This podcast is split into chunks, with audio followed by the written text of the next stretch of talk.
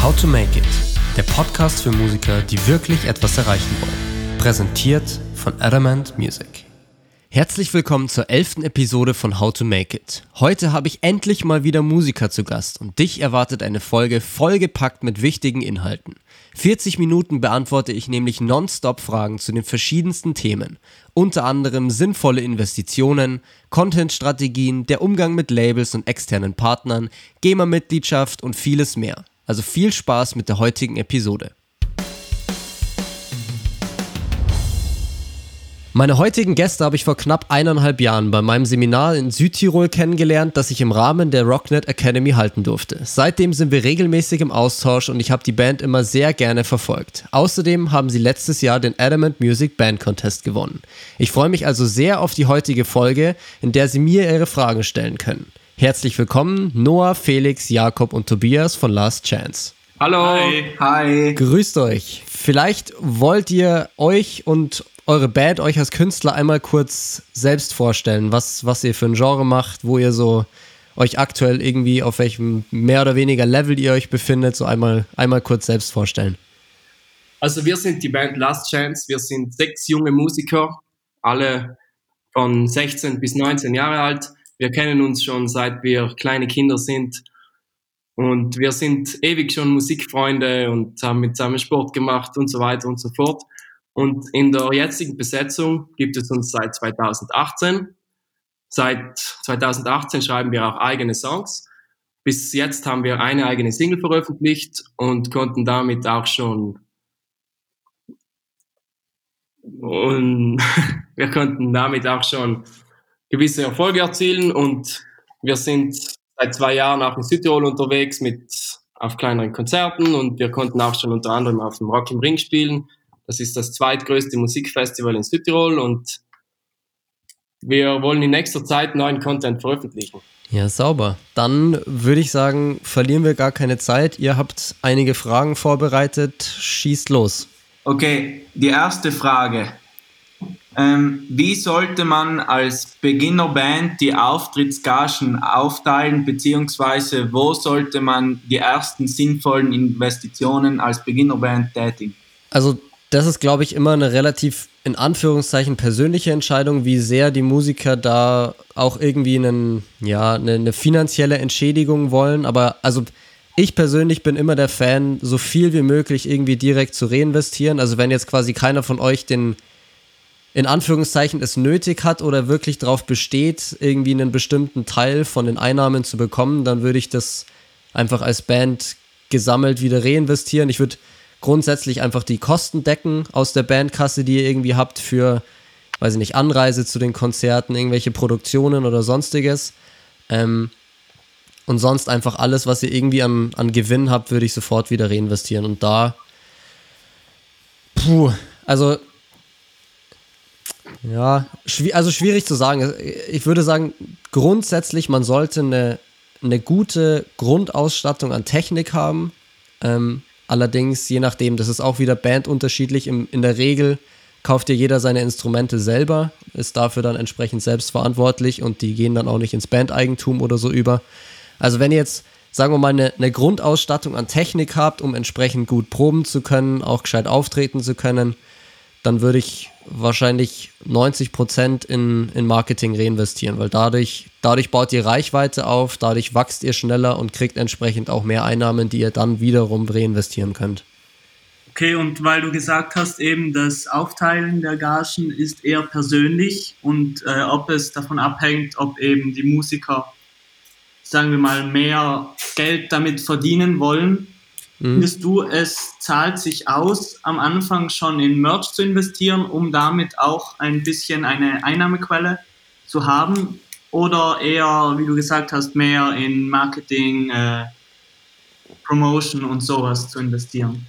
Mm, also Merch würde ich auf jeden Fall machen. Nur dieses ich überlege mir irgendwelche Designs und produziere dann, keine Ahnung, 100 T-Shirts und 50 Jacken, Pullis oder was auch immer irgendwie vor. Das ist immer schwierig. Deswegen, also ich gehe immer an die Sache jetzt seit, seit gut ein bis zwei Jahren ran, ähm, dass man, vielleicht kennt ihr so, so On-Demand-Anbieter wie, wie Spreadshirt, Teespring oder so. Ähm, da ladet ihr quasi eure Designs einfach nur hoch. Von denen bekommt ihr dann einen Online-Shop und über diesen Online-Shop können sich dann eure Fans mit diesen Designs, die ihr hochladet, egal ob das jetzt irgendwelche Textausschnitte, gezeichneten Sachen, euer Logo oder was auch immer ist, damit können sich eure Fans ihre eigenen Produkte quasi zusammenstellen. Also können sich überlegen, keine Ahnung, ich will euer schwarzes Logo, hätte ich gern auf einem weißen T-Shirt, können sich da platzieren, wo sie wollen, in der Größe. Ähm, und dann könnt ihr nach, also erstmal, ihr habt dadurch keinen kein Vorab-Invest irgendwie, den ihr, das ihr vorstrecken müsst. Ihr kriegt natürlich, muss man ganz klar sagen, da nur eine relativ geringe Beteiligung. Das sind irgendwie bei einem T-Shirt dann vielleicht, weiß ich nicht, drei, vier Euro oder so, je nachdem, wie teuer das ist. Aber ihr habt halt keinerlei Kosten. Ihr müsst euch nicht um die Abrechnung oder den Versand kümmern. Und wenn man das mal aufgesetzt hat und das so ein bisschen bewirbt und da auch immer wieder neue Designs hochlädt zum Beispiel, dann kann man vielleicht nach so einem, ja, nach einem halben Jahr, Jahr ungefähr sagen, diese Designs kommen am besten an, diese Produkte werden gekauft in den und den Farben und vor allem auch ganz wichtig, in den und den Größen wird es gekauft, weil das ist wahrscheinlich somit die schwierigste Frage, wenn man entsprechend vorproduziert und wirklich Sachen selbst herstellen lässt. In welchen Größen kaufe ich die Sachen? Weil willst ja auch nicht jetzt, du willst zwar irgendwie von allen Größen irgendwas da haben, aber du weißt jetzt auch nicht, wird M am meisten gekauft mhm. oder weiß ich nicht, sind, sind meine Fans, kaufen viel S, kaufen viel L und dann, dann produzierst du von allem so ein bisschen was. Irgendwann kristallisiert sich raus, was wirklich am meisten gekauft wird und der Rest bleibt halt irgendwie übrig. Und das ist eher Geldverschwendung. Also ich würde empfehlen, dass ihr einfach euch verschiedene Designs einfallen lasst, eben Logos, Textausschnitte, irgendwelche Zeichnungen, Fotos, was auch immer, da einfach kreativ sein. Dann macht ihr euch so einen, so einen On-Demand-Shop auf und beobachtet einfach mal mit den Fans, was, was halt wirklich gekauft wird. Und das, was entsprechend viel gekauft wird, das könnt ihr dann nach einem halben Jahr oder Jahr, wenn sich das entsprechend gezeigt hat, da könnt ihr dann auch sinnvoll Geld investieren und da halt einfach selber was produzieren lassen, weil ihr dann halt natürlich an, an jedem T-Shirt einfach entsprechend mehr verdient. Okay. und das vielleicht auch kombinieren mit ähm, irgendwelche Abstimmungen über Social Media, was die Fans an, an neuen Produkten cool fänden oder welche Designs ihnen am besten gefallen, dass man da einfach regelmäßig, vielleicht immer wieder einmal im Monat, alle zwei Wochen, je nachdem, wie viele da ähm, im Hinterkopf habt, dass man da einfach immer regelmäßig vielleicht zwei Designs zur Auswahl stellt. Die Fans können sich quasi davon ihren Favoriten aussuchen und der kommt dann in diesen Online-Shop. Dann habt ihr nämlich da auch für Fans, die euch noch mehr unterstützen wollen, immer wieder Neues, was sie kaufen können und du bindest halt die Community irgendwie mit ein. Das baut dann wieder Fanbeziehungen auf, die freuen sich auf die nächsten Produkte und so weiter. Okay, sehr cool, danke. Okay, und du hast ja vorhin erwähnt, dass man einen großen Teil, bis zu 90 Prozent, wieder zurück in das Marketing investieren sollte. Was wären da die effizientesten Plattformen oder Möglichkeiten, dieses Geld zu investieren? Also da kommt es ganz krass auf eure Ziele an. Wenn ihr jetzt beispielsweise euer Musikvideo promoten wollt, dann macht es natürlich am meisten Sinn, dass ihr entsprechend YouTube-Ads schaltet, um halt direkt dieses Video zu promoten. Wenn ihr euch als Band und also quasi einfach als, als Marke, als Band aufbauen wollt, dann auf jeden Fall Social Media. Ähm, genauso Streams ist nach wie vor immer noch das Sinnvollste, irgendwelche beispielsweise Instagram Story Ads oder sowas zu schalten. Also alles, was alles außerhalb von Social Media und YouTube finde ich schwierig. Weil, also Google zum Beispiel kann man mit Sicherheit auch viel erreichen, aber jetzt für eine Band finde ich eher irrelevant, wenn nicht sogar zu teuer. Und alles andere mit irgendwelchen, weiß ich nicht, irgendwelche Anzeigen im, in irgendwelchen Presse, irgendwelche Zeitungen, Magazine, irgendwie Radiowerbung oder so ein Kram, das kannst du sowieso vergessen. Also ich würde, je nachdem, was ihr für Ziele habt, aber wahrscheinlich, es wird immer auf, auf Social Media Werbung oder YouTube hinauslaufen und da halt entsprechend je nach Plattform, wo ihr am meisten vertreten seid und wo sich halt eure Zielgruppe befindet. Aber in eurem Fall würde ich sagen, Facebook und Instagram wahrscheinlich am meisten. Okay, ja, weil eben, wie du gesagt hast, die Zeitungswerbung oder Radio, da kommt ja eh meistens, kommen die dann, glaube ich, auf einen zu, oder?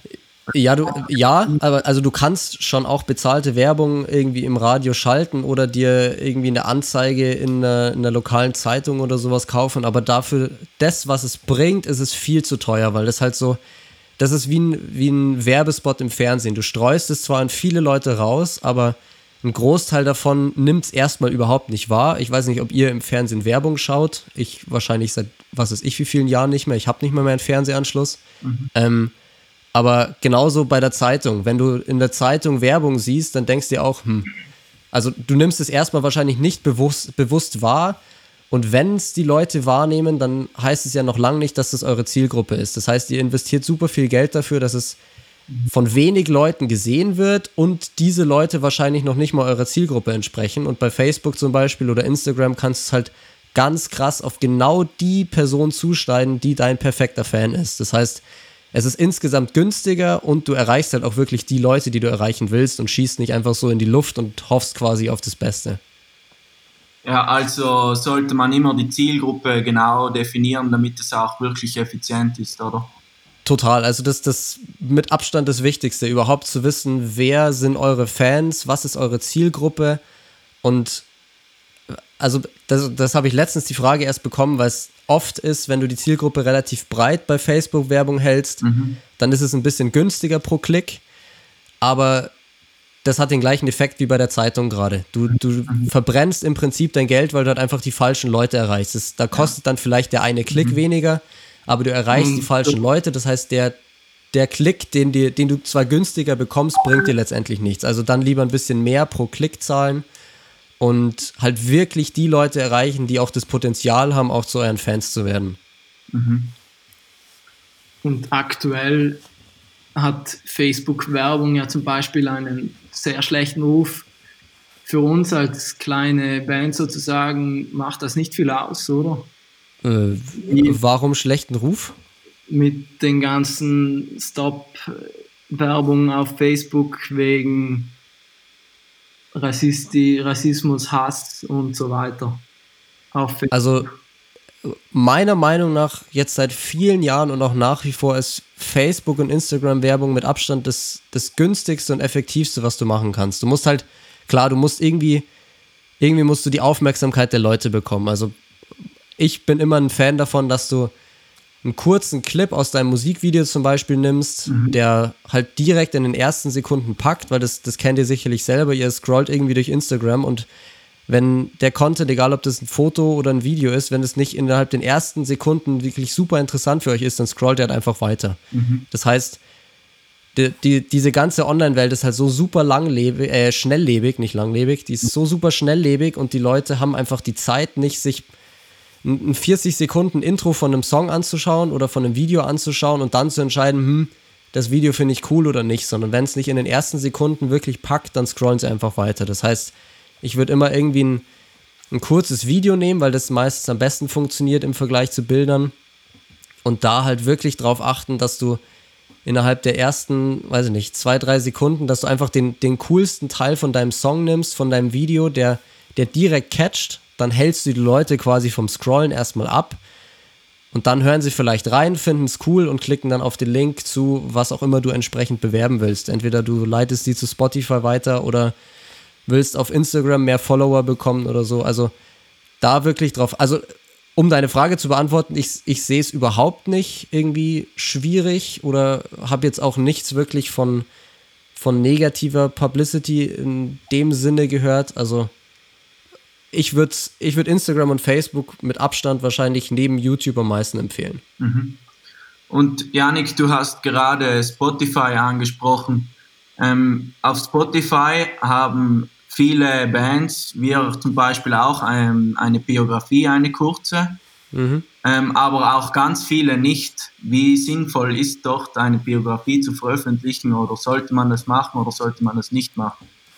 Extrem sinnvoll, zwei ganz einfache Punkte. Erstmal, wenn du dann nichts stehen hast, dann heißt es für Spotify oder andersrum, je mehr Informationen und Bilder und Links und was auch immer du bei Spotify angibst oder auch bei anderen Plattformen, desto relevanter wirst du natürlich erstmal für diese, für diese Plattform, weil jetzt, das hat mir in einem anderen Podcast der Michael Schur, das ist ein Promoter, gesagt, für für die Plattform ist es erstmal eine 0 oder eine 1. Entweder steht da was oder nicht. Wenn du, wenn du nichts hinschreibst, dann ist es eine 0 mhm. und wirkt dann quasi erstmal für die, für die Plattform so, ah, hm, ist halt relativ uninteressant, weil du merkst, da, da steht nicht wirklich jemand dahinter, die geben sich nicht viel Mühe, das ist nicht professionell und dann, dann pushen sie dich natürlich auch nicht. Mhm. Punkt 1 und Punkt 2, Facebook, Instagram, Spotify, scheißegal welche Plattform. Das oberste Ziel von diesen Plattformen ist, die User auf der Plattform zu halten. Deswegen ist auf Facebook, ähm, wenn du einfach nur einen Link postest, ist es natürlich mit Abstand die, die niedrigste Reichweite, weil das halt entsprechend die Leute von der Plattform wegführt. Und auf, äh, nicht auf Instagram, auf Spotify ist genau das Gleiche. Wenn du Bilder auf deiner äh, auf deiner Spotify-Seite veröffentlichst, wenn du da regelmäßig irgendwie so ein Artist-Pick oder sowas auswählst, wenn du deine Biografie da reinschreibst und die quasi aktuell hältst, mhm. dann ist es für Spotify entsprechend der Bonus, wenn jemand euch als Künstler entdeckt, dann will er vielleicht mehr wissen, schaut dann auf eure Künstlerseite, kann da nochmal die Biografie durchlesen, baut eine Beziehung zu euch auf, sieht nochmal die Fotos. Das heißt, er verbringt mehr Zeit auf der Plattform, lernt euch kennen, will vielleicht noch mehr Musik hören und, und verbringt einfach mehr Zeit auf der Plattform. Das heißt, für diese Plattform ist das natürlich super interessant. Also grundsätzlich alles, was du irgendwie an, an Infos hast, an Fotos, irgendwie diese ganzen Möglichkeiten, dich zu präsentieren, würde ich immer ausnutzen. Mhm. Ja, das haben wir jetzt auch selbst gesehen, weil, wie du vielleicht gesehen hast, haben wir jetzt in, im Lockdown, in der Corona-Zeit, haben wir alle unsere eigenen Playlists gemacht und diese als mhm. Artist-Playlist ja unser Profil hochgeladen und wir haben da richtig feststellen können, dass, dass die Streams auf unser bisher einzigen Single ziemlich äh, durch die Decke geschossen sind. Also wir haben viel mehr Streams bekommen. Total, klar. Also einerseits ist es halt dann entsprechend für Spotify cool und die featuren euch vielleicht dann gerne, aber halt auch für die Fans einfach. Wenn du auf deinem Kanal irgendwas bietest, was sie woanders nicht bekommen, dann schauen sie natürlich gerne auf deinen Kanal vorbei, folgen vielleicht der Playlist und schauen sich und hören sich halt den Song an. Mhm, mhm. Und äh, weil wir gerade darüber sprechen, wir haben gesehen, viele Bands in unserer Größe, also noch eher klein, aber mit Luft nach oben, sind durch, äh, durch Labels oder Managementverträge ziemlich durch die Decke geschossen.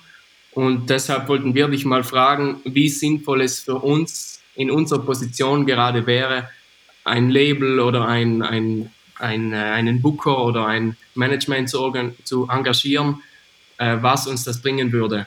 Also ähm, von, von den Kosten her und ähm, Preis-Leistung.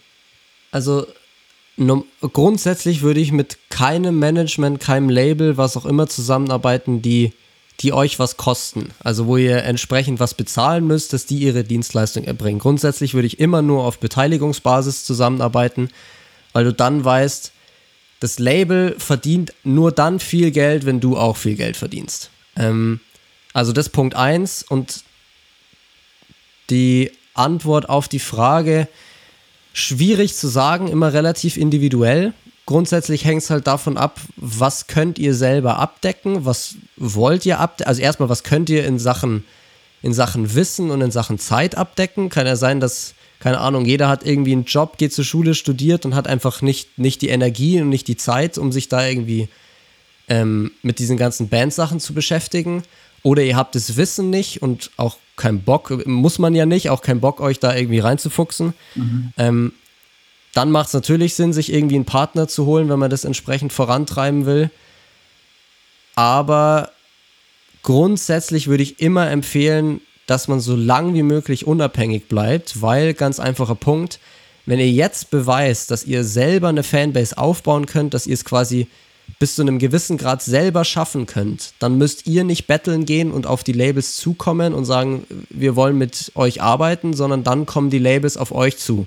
Und dann habt ihr eine ganz andere Verhandlungsposition, weil eben ihr nicht irgendwie bettelt, sondern die Labels kommen dann und betteln, um mit euch arbeiten zu dürfen. Aha. Demnach also ich würde grundsätzlich immer so lang wie möglich warten, vorausgesetzt natürlich, ihr habt die Zeit, ähm, das Ganze irgendwie zu bewerkstelligen und entweder das Wissen ist schon vorhanden oder ihr habt Zeit und Lust, euch das Wissen anzueignen. Aber gerade als Band, wenn ihr sechs Leute seid, dann kann man das super aufteilen, dass, keine Ahnung, einer macht das Booking, einer kümmert sich um die ganzen finanziellen und Verwaltungssachen, der andere macht Social Media, der der vierte ist dann irgendwie der Ansprechpartner für externe Partner, so der, der Repräsentant sozusagen. Also grundsätzlich, wenn du eine Band bist mit mehreren Personen, dann kann man das super untereinander aufteilen ähm, und jeder muss sich halt nicht in alles reinarbeiten, sondern hat einfach seine spezielle Aufgabe, kümmert sich darum ähm, und kann sich dann auch mit relativ wenig Aufwand in Anführungszeichen dieses Wissen aneignen und ihr könnt länger unabhängig bleiben. Also würdest du uns jetzt in unserer Position empfehlen, dass wir uns die Arbeit gut aufteilen und auch regelmäßig guten Content veröffentlichen, sei es Songs als auch Beiträge auf Social Media, dass wir eine gewisse Reichweite erreichen, um auch in den nächsten Jahren von Südtirol auch rauszukommen und auf größeren Bühnen zu spielen. Genau, also ich würde, wie gesagt, also das ist erstmal eine, eine, persönliche Entscheidung, was ihr da machen wollt, aber ich, ich würde immer dazu raten, so lange wie möglich unabhängig zu bleiben. Und gerade eben, wenn ihr sechs Musiker seid, dann kann man diese ganzen Bereiche, die irgendwie aufkommen, kann man super untereinander aufteilen. Jeder hat in verschiedenen Bereichen seine Stärken. Der eine ist vielleicht so ein bisschen mehr der, der Businessman in der Sicht und kann sich um das Finanzielle kümmern. Irgendwelche anderen sind ein bisschen kreativer und kümmern sich, kümmern sich ums Marketing. Der andere ist technisch interessiert und kümmert sich um Musikproduktion und quasi eure, eure Live-Technik und so. Also das, das kann man intern super aufteilen als Band und kann dann auch wirklich gezielt Wissen aneignen, die Zeit investieren und halt länger unabhängig bleiben. Und wenn ihr, wenn ihr das macht und dann jetzt über, über längere Zeit einfach regelmäßig Musik veröffentlicht, regelmäßig neuen Content und euch halt einfach eine, eine Fanbase selbst erarbeitet, dann ist einfach irgendwann dieser Punkt erreicht, dass ihr für Labels, für Manager, für Booker, was auch immer für Partner halt super interessant werdet, weil die merken, das funktioniert schon und dann habt ihr eben nicht mehr diesen Druck, ich brauche jetzt ein Label, das mich pusht, sondern ich weiß, ich kann es selber schaffen und nehme dieses Label mehr oder weniger nur als Booster. Mhm. Okay, und da du gesagt hast, eben man soll bei Labels eher warten, bis sie auf einen zukommen, wie findest du das bei, wenn man sagt, man will auf größeren Konzerten spielen, irgendwo anders, in einem anderen Land äh, spielen? Meinst du, da ist es besser, eher viele Konzerte, Veranstaltungen anzuschreiben oder zu, auch zu warten und sagen, okay, wir würden gern die auf unserem Konzert haben, nehmen wir die und fangen wir die oder eher, dass wir eben jetzt zehn riesige oder größere Konzerte äh, anschreiben und einfach dann fragen. Also Fragen kostet nichts und das würde ich grundsätzlich machen, so gerade im, im Booking-Bereich. Es wird diese, diese Nachfrage nach, nach Künstlern, gerade im, im Live-Bereich, jetzt ist vielleicht gerade schwierig, aber grundsätzlich eigentlich sämtliche Locations und gerade wenn es dann die in Anführungszeichen interessanteren Gigs sind, irgendwelche großen Festivals oder sowas, die sind restlos ausgebucht. Die können sich quasi gar nicht retten vor Anfragen. Ähm, das heißt, in der Regel, außer du bist halt wirklich schon so interessant für die, dass sie dich unbedingt buchen wollen, aber in der Regel kommen die Leute auf die zu. Also gerade im Booking-Bereich würde ich, würd ich immer selbst irgendwie die Eigeninitiative in die Hand nehmen und, und wirklich viele Booker, Veranstalter, Location-Betreiber, wie auch immer anschreiben und schauen, dass man da spielen kann, gerade am Anfang. Okay ist ähm, dabei oder was ist eigentlich die ideale Visitenkarte einer Band dabei? Also ist ein Song, wie wir es jetzt zum Beispiel haben, eine Single zu wenig? Mm, jein. Also wenn ihr noch entsprechend was anderes, also ihr müsst immer so denken, grundsätzlich grundsätzlich musst du immer aus Veranstalter-Sicht denken. Der Veranstalter möchte gerne seine Location, sein Festival, sein was auch immer er da entsprechend bucht, will er voll bekommen, will da entsprechend genug Publikum haben, will, will Geld damit verdienen. Punkt. Das ist e-, egal, wie geile Musik ihr macht, wenn ihr keine Leute zieht, dann seid ihr erstmal uninteressant. Demnach ist es halt natürlich Punkt 1 relativ wichtig, dass du entsprechend schon mal was vorweisen kannst, dass du sagen kannst, weiß ich nicht, ich habe mir über Social Media in wo auch immer Bozen schon eine so und so große Fanbase aufgebaut, da habe ich so und so viele Fans können wir nicht mal bei dir spielen sozusagen. Also so ein bisschen einen, einen Nachweis haben, ich hab's in einer gewissen Weise schon irgendwie was in deiner Region erreicht und jetzt würde ein Konzert Sinn machen. Also das ist Punkt eins. Und der andere Punkt mit dem einen Song, ihr, ihr habt ja mit Sicherheit, gerade wenn ihr bei dem größeren Festival schon aufgetreten habt, da, äh, aufgetreten seid, da spielt ihr ja nicht nur einen Song, sondern ihr habt wahrscheinlich mehr in der Hinterhand, aber halt noch nicht veröffentlicht, oder? Genau. Das musst du halt herausstellen. Also wenn du einfach nur sagst, wir haben jetzt nur einen Song veröffentlicht und mehr haben wir auch nicht, dann euch wird niemand buchen, um, um fünf Minuten einen Song zu spielen und dann, dann geht ihr wieder von der Bühne. Also gerade wenn ihr so wenig veröffentlicht habt, dann musst du halt irgendwie den Leuten klar machen, das ist zwar jetzt halt öffentlich nur ein Song, aber wir haben deutlich mehr und können halt so und so lang unsere Live-Show spielen.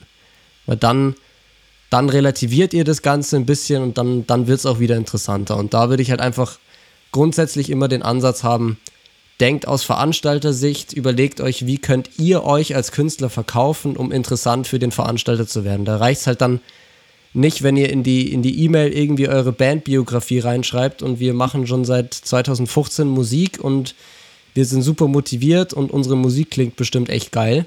Ähm, das juckt so ein Veranstalter halt erstmal wenig. Das, das interessiert ihn nicht. Er will wissen, was habt ihr für eine Besetzung? Entsprechend, wenn ihr zu sechs seid, da dann vielleicht reinschreiben, auch noch, wenn ihr in kleineren Besetzungen spielen könnt, dann kann sich nämlich der Veranstalter überlegen, passt ihr überhaupt in die Location? Kann ja sein, dass ihr mit sechs Musikern einfach viel zu groß seid für irgendeine kleine Location.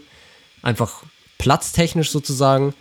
Dann ganz kurz was zur Musik, dass man sich was drunter vorstellen kann. Vielleicht im Idealfall irgendwie eine, ein Live-Video, einen Live-Trailer oder so, dass man auch die, die Energie von, von einem Konzert mitbekommt und halt nicht nur die Aufnahme und allgemein relativ kurz und kompakt halten, dass ich der quasi auf einen Blick wirklich schon mal einen Eindruck machen kann, passt ihr zu der Location oder nicht. Und wenn er dann mehr Infos will, dann könnt ihr ja entsprechend mehr Infos nachschießen. Aber wenn da jetzt schon mal, also wenn ich irgendwelche Mails für die Playlists oder sowas bekomme, die, was weiß ich, eine DIN A4-Seite lang sind, dann sorry, aber die, die Zeit habe ich einfach nicht, mir das alles durchzulesen. Und entweder es packt mich wirklich so krass und das kommt ganz selten vor, dass ich mir das durchlese oder ich überfliege es halt einfach oder lese es gar nicht, weil ich mir denke, ich habe die Zeit einfach nicht. Ja. Mhm. Ja, dazu habe ich jetzt eine Frage. Mir hat mal ein Südtiroler Musiker gesagt, weil wir haben ihm unsere Situation erklärt und wir haben ihm, haben ihm gesagt, wir möchten gern also Songs schreiben, dann das Album oder die Single oder den Content einfach veröffentlichen und dann live spielen. Und diese Person hat mir dann gesagt, er oder sie als Band haben das anders gemacht. Also anfangs auch so, aber später sind sie darauf gekommen, dass es sinnvoller ist, zuerst die Songs schreiben, dann live spielen und dann das Album oder den Content zu veröffentlichen. Er hat gesagt, so wird das Album irgendwie interessanter für die Leute und sie freuen sich darauf, weil sie gewisse Songs schon kennen. Was würdest du dazu sagen? Hm, schwierig. Also ich, ich kann den Punkt nachvollziehen, dass du sozusagen erstmal live testest, welche Songs kommen gut an und die entsprechend dann ausproduzierst. Aber ich glaube, wenn du gerade am Anfang, wenn deine Fanbase noch relativ viel aus, aus Freunden, Familie und so dem, dem erweiterten Umfeld quasi besteht, dann sind die ja relativ oft bei den Konzerten gewesen. Und wenn sie den Song schon kennen, ich glaube, dass der, oder andersrum, ich glaube, dass der Impact und den Einfluss, den du mit einem komplett neuen Song, wenn du den veröffentlichst, den du da auslösen kannst, wenn die Leute ihn einfach noch nie gehört haben, der ist ganz anders als von einem Song, den sie vielleicht auf fünf Konzerten schon gehört haben und sich denken, cool, den haben sie jetzt auch mal aufgenommen, klingt nett, aber ja, höre ich mir jetzt einmal an, kenne ich eh schon. Also ich glaube, mhm. ich, ich verstehe den Ansatz. Also ich glaube, dass wenn du wirklich neue Songs veröffentlichst, dass das sinnvoller ist. Okay. Und äh, nochmal, komme ich nochmal zurück zu dem Punkt eben, äh, damit Veranstalter dich nehmen auf dem Festival. Du hast eben gesagt, es äh, äh, kommt darauf an, eben wie, die, wie deine Audience ist.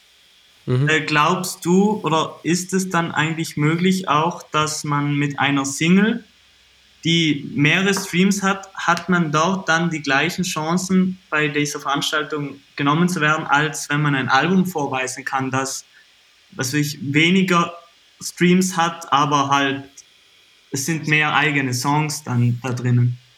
Wenn du entsprechend rüberbringst, dass du auch mehr als diese eine Single hast, dann ja. Dann glaube ich, hast du sogar eher den Vorteil, weil so blöd gesagt ist, es sagt erstmal natürlich nichts aus, aber wenn du, wenn du 20.000 Streams auf einer Single hast und da diese Zahl 20.000 steht oder, oder übers Album jetzt blöd gesagt mit 20 Songs jeweils nur 1.000 Streams hast, dann wirkt einfach eine Single mit 20.000 deutlich eindrucksvoller als ein Album mit zwar insgesamt 20.000, aber halt auf die Songs aufgeteilt. Demnach hast du definitiv damit mindestens die gleichen Chancen. Du musst halt klar machen, dass du auch mehr im Repertoire hast, weil, wie gesagt, nur für einen Song, den ihr irgendwie live spielt, wird euch niemand buchen. Mhm, ja. Und zur Zeit, wo es schwierig ist, live aufzutreten und live zu spielen, wie kann man jetzt in dieser Zeit für unsere Fans äh, präsent bleiben? Content an, an Nummer eins in verschiedensten Wegen, keine Ahnung.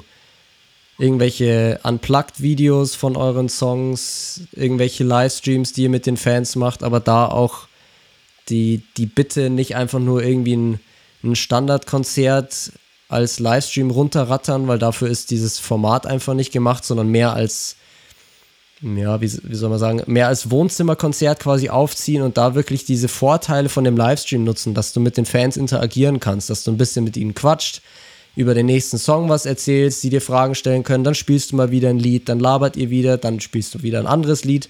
Also da wirklich, wirklich nicht einfach nur ein Konzert runterrattern, sondern echt diese Vorteile von einem Livestream nutzen. Ähm, ansonsten irgendwelche Fotos, Behind the Scenes, Videos, viel mit Stories zum Beispiel arbeiten und die Fans so ein bisschen mit hinter die Kulissen nehmen. Sowas wie diese, diese Merchandise-Idee von vorhin, dass du die Fans einfach mit einbeziehst und sie sich irgendwie, irgendwie ihre, ihre Lieblingsdesigns aussuchen können, Produktvorschläge machen dürfen, weil ihr überlegt, was ihr an Merch machen könntet. Also einfach, einfach die Fans entertainen und so gut es geht irgendwie mit einbeziehen. Ihr, ihr arbeitet an einem neuen Song und Seid euch nicht sicher über den Titel, lasst die Fans darüber abstimmen oder ihr nehmt sie wirklich mit in den Songwriting-Prozess und lasst sie Ideen mit einbringen, worüber könntet ihr einen Song schreiben, das arbeitet ihr dann aus. Also da ganz krass einfach, einfach versuchen aus, aus Fansicht zu denken, was würde sie interessieren und wie kann man sie irgendwie mit einbeziehen, weil je mehr Interaktionen du hast, je mehr du deine Fans mit einbeziehst, desto, desto größer wird die Fanbindung und desto größer ist auch das organische Wachstum, weil dann die, die Plattformen halt sehen, die Fans interagieren mit euch, das kommt gut an, ihr kriegt viele Likes, viele Kommentare und pushen euch entsprechend weiter. Okay, und äh, für diese Live-Konzerte, so Wohnzimmerkonzerte, bietet sich da eigentlich auch äh, bei Social Media dann Instagram gut an, wenn man sagt, man geht auf Instagram live und macht da dann so ein Konzert, dann kann man wieder reden. Oder sagt man, man sollte auf, sag ich mal, größere Streaming-Seiten ausweichen, wie jetzt zum Beispiel auf Twitch dann streamen oder? Ähm, alles plausibel. Ich würde sagen, abhängig davon erstmal, wo sind deine Fans. Dir bringt Twitch, also Twitch, super interessante Plattform. Dir bringt es aber gerade als kleine Band wahrscheinlich relativ wenig, wenn deine Fans einfach kein Interesse haben. Oder also entweder wenn deine Fans nicht auf Twitch unterwegs sind oder kein Interesse haben, auf diese Plattform zu gehen, um euer Konzert anzuschauen. Weil nur weil ihr auf einer größeren Plattform streamt, heißt es ja noch lange nicht, dass dann auch die, was weiß ich, wie vielen Millionen User, die dort unterwegs sind, dann auch euren Stream anschauen. Also da, da gehst du natürlich zu, zwischen den ganzen anderen großen Livestreams auch super leicht unter. Ja. Also ich würde mir, ich würde gerne mal eine Umfrage machen, wo eure Fans dann hauptsächlich unterwegs sind und sowas vielleicht sehen wollen würden und ansonsten mich einfach ein bisschen auch an den Zahlen orientieren. Wo habt ihr die meisten, wo habt ihr die größte Fanbase? Ist es Facebook, ist es Instagram, wie auch immer? Und da vielleicht einfach mal ausprobieren oder ihr schießt es einfach nach und nach, wenn ihr das regelmäßig machen wollt, über die verschiedenen Plattformen, streamt mal auf YouTube, mal auf Facebook, mal auf Instagram und schaut dann einfach, wo findet ihr den meisten Anklang und darauf einfach aufbauen. Wir haben jetzt das Thema Livestream angesprochen. Ähm, wie professionell sollte dieser Livestream sein? Denn uns hat nämlich einer einen Tipp gegeben. Er hat gesagt, dass, dass man nicht immer nur sehr professionell wirken sollte, denn das wirkt bei den Fans dann oft überheblich. Und andererseits gewöhnen sich die Fans dann auch an einen sehr professionellen Livestream beispielsweise mit guten Kameras. Also genügt es auch beispielsweise mit einem Handy nur einen Livestream zu machen oder sollte, wenn, dann schon professionell das machen? Also dieser Punkt mit, es muss nicht alles immer super krass qualitativ sein, den unterstreiche ich, weil es jetzt gerade in, in Stories zum Beispiel, wenn du auf Instagram irgendwelche Stories machst, da zählt es einfach authentisch zu sein. Da musst du dir jetzt nicht fett Gedanken machen, ich schieße jetzt meine Stories irgendwie mit der Spiegelreflexkamera, dass sie richtig geil ausschauen und bearbeite die noch im PC und lade sie dann erst hoch, sondern da geht es einfach um, um echten, authentischen Content und die Leute irgendwie mitzunehmen. Das kann natürlich für einen Livestream genauso funktionieren. Ähm, ich, also ich, ich verstehe auch den Punkt mit ähm, quasi nicht zu hoch fahren, dass sich die Fans nicht dran gewöhnen.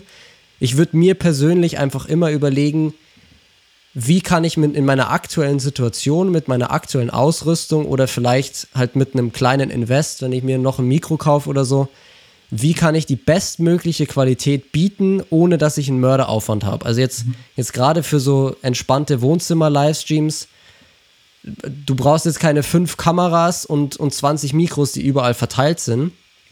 Aber wenn du, also ich würde grundsätzlich versuchen, die beste Qualität zu liefern, die du liefern kannst musst aber jetzt nicht für so einen Wohnzimmer-Livestream irgendwie 5000 Euro in die Hand nehmen und dir da irgendwelche Profis buchen, die, die das dann entsprechend rüberbringen. Also so ein, so ein Mittelding, glaube ich, ist, ist der richtige Weg. Wenn einfach das Beste aus, den, aus deinen aktuellen Möglichkeiten irgendwie rausholen. Wenn das halt aktuell ist, dass du einfach dein Handy vor dir hinstellst und da ein bisschen vor dich hinspielst, auch cool.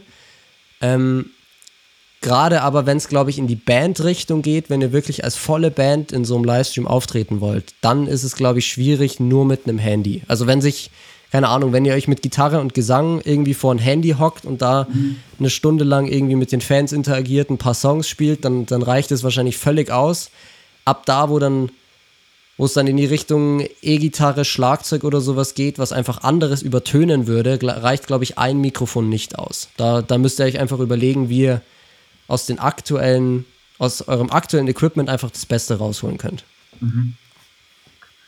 Dann, Janik, kommen wir zu unserer letzten Frage, zu einer sehr spannenden Frage, die du auch schon in einigen Videos diskutiert hast. Ähm, speziell für Südtiroler Musiker ist natürlich die CIA ähm, das naheliegendste, mhm. ähm, ja, das naheliegendste. Wie sinnvoll wäre es für uns, uns bei der GEMA zu melden? Also grundsätzlich könnt ihr euch bei jeder Verwertungsgesellschaft melden. Ihr könnt Mitglied bei der GEMA werden, ihr könnt bei der ASCAP in den USA Mitglied werden, wie auch immer. Also grundsätzlich geht es immer. Die Frage ist, macht Sinn? Also äh, grundsätzlich klar, jede hat wahrscheinlich so ihre Nuancen irgendwie, was sie an, an Features irgendwie anbietet, aber grundsätzlich machen die alle das Gleiche.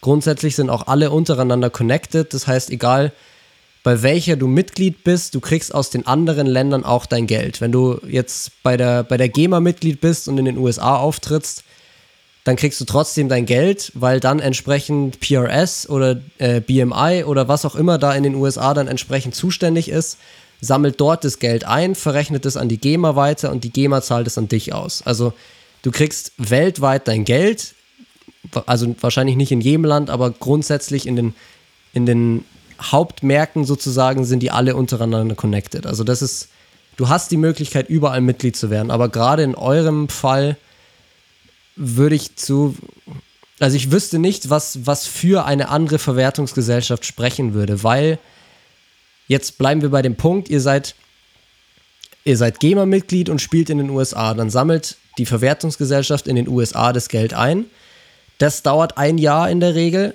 zahlt es weiter an die GEMA und die wartet dann wiederum ein Jahr und zahlt es an euch aus. Das heißt, es ist natürlich sinnvoll, dass ihr dort Mitglied seid, wo ihr auch am meisten spielt. Und das wird wahrscheinlich in der nächsten Zeit und aktuell wird es Südtiroler Raum ähm, und drumrum sein. Das heißt, mhm. ähm, wenn ihr nicht zwei Jahre auf euer Geld warten wollt, dann ist es natürlich sinnvoll, dass ihr einfach die CIA nehmt, die halt direkt vor Ort ist, da euer Geld einsammelt und euch dann direkt innerhalb von meistens einem Jahr das entsprechend dann weiter verrechnen kann. Und wenn ich mich richtig erinnere an das Seminar in Bozen, dann ist, glaube ich, die Mitgliedschaft da bis äh, 26 oder 27 kostenlos und bei der GEMA musst du was zahlen. Ja. Also, Mhm, Genau. also ich wüsste jetzt nichts, was, was für die GEMA sprechen würde. Wie gesagt, ihr seid, ihr seid mit der CIA einfach lokal, ihr kriegt schneller euer Geld. Die sind auch entsprechend in Anführungszeichen besser aufgestellt bei euch, weil sie sich halt einfach mit der, mit der lokalen Musikindustrie quasi auskennen. Und ihr zahlt halt einfach nichts. Gerade wenn ihr noch so jung seid, ihr, habt noch, weiß ich nicht, fünf, sechs, sieben Jahre könnt ihr da kostenlos Mitglied sein. Also auf, auf jeden Fall CIA. Okay. Danke, Janik. Sehr gut beantwortet.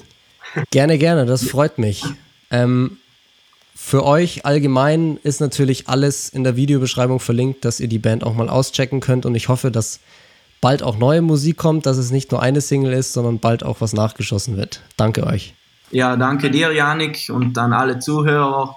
Ihr könnt gerne unsere Single ähm, anhören und uns dazu Kommentare schreiben oder negative, positive Kommentare alles egal. Wir freuen- Ja, wir Wir- freuen uns über jede Interaktion. genau. Und demnächst kommt definitiv neuer Content von uns. Sehr gut. Vielen Dank, Jungs. Danke, Jan. Dankeschön. Das war die elfte Folge von How to Make It, dem Podcast für Musiker, die wirklich etwas erreichen wollen. Ich hoffe wie immer sehr, dass dir die Folge weitergeholfen hat und du einiges für dich mitnehmen konntest. Wenn dir die Folge gefallen hat, dann bewerte sie doch gerne, lass einen Kommentar da und sag mir dein... Wenn dir die Folge gefallen hat, dann lass mir doch gerne deine Meinung da und teile sie mit anderen Musikern, die davon profitieren könnten. Vielen Dank fürs Zuhören und bis zum nächsten Mal. Ciao.